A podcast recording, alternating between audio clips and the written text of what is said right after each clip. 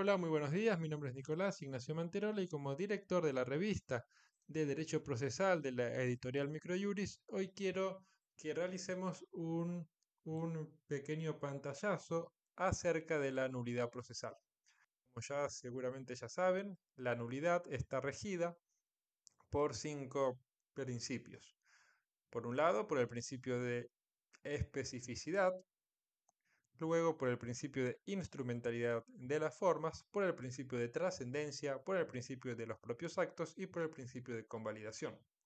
Siguiendo estos principios, es necesario que se cumplan con los siguientes recaudos para que la nulidad pueda ser declarada por el juez. Como primer requisito, es necesario que exista un acto procesal viciado en alguno de los elementos del acto procesal. Recordemos que los elementos del acto jurídico procesal son el sujeto, el objeto, la causa, la forma y también, para cierta parte de la doctrina, también la voluntad. Como segundo requisito es necesario que el vicio esté contemplado en la ley, pero en caso que no lo esté, que no esté contemplado, la nulidad puede igualmente ser declarada si el vicio impide que el acto cumpla con su finalidad.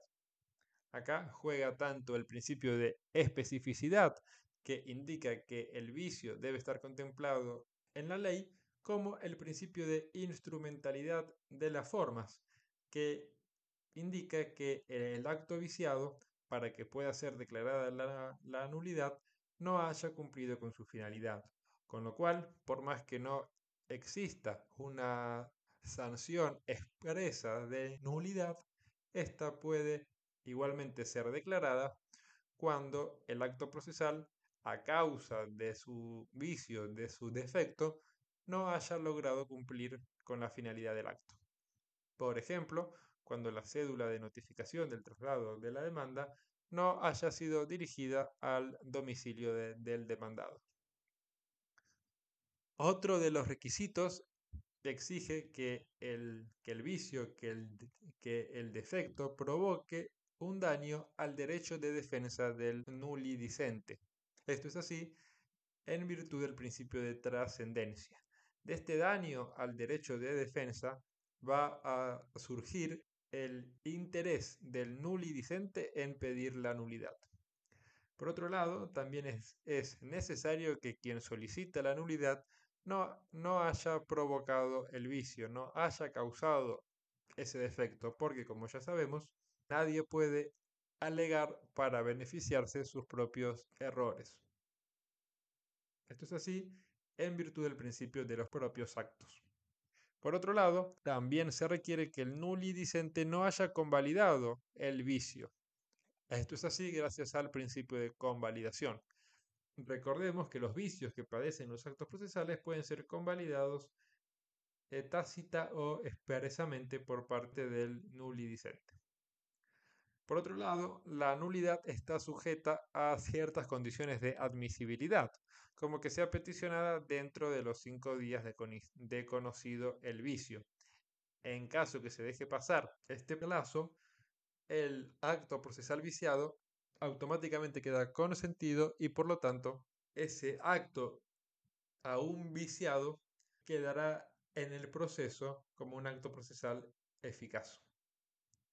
Finalmente, también es necesario que quien solicita la nulidad exprese el perjuicio que sufre a su derecho de defensa, del cual va a surgir el interés jurídico en peticionar la nulidad y también es necesario que se expliquen cuáles son las defensas que no se pudieron oponer a raíz de ese vicio. Y finalmente es necesario que la nulidad sea peticionada por la parte a través del medio procesal idóneo.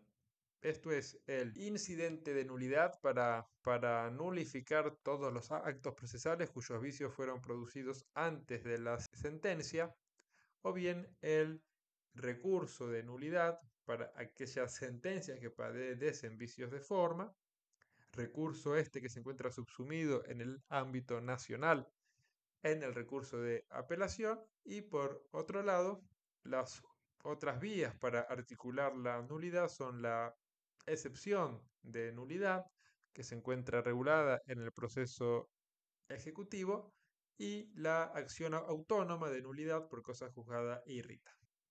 Con esto simplemente quisimos dar un breve pantallazo sobre la nulidad procesal y esperamos que en las próximas ediciones de la revista podamos ir más en eh, profundidad sobre cada uno de los principios de la nulidad procesal.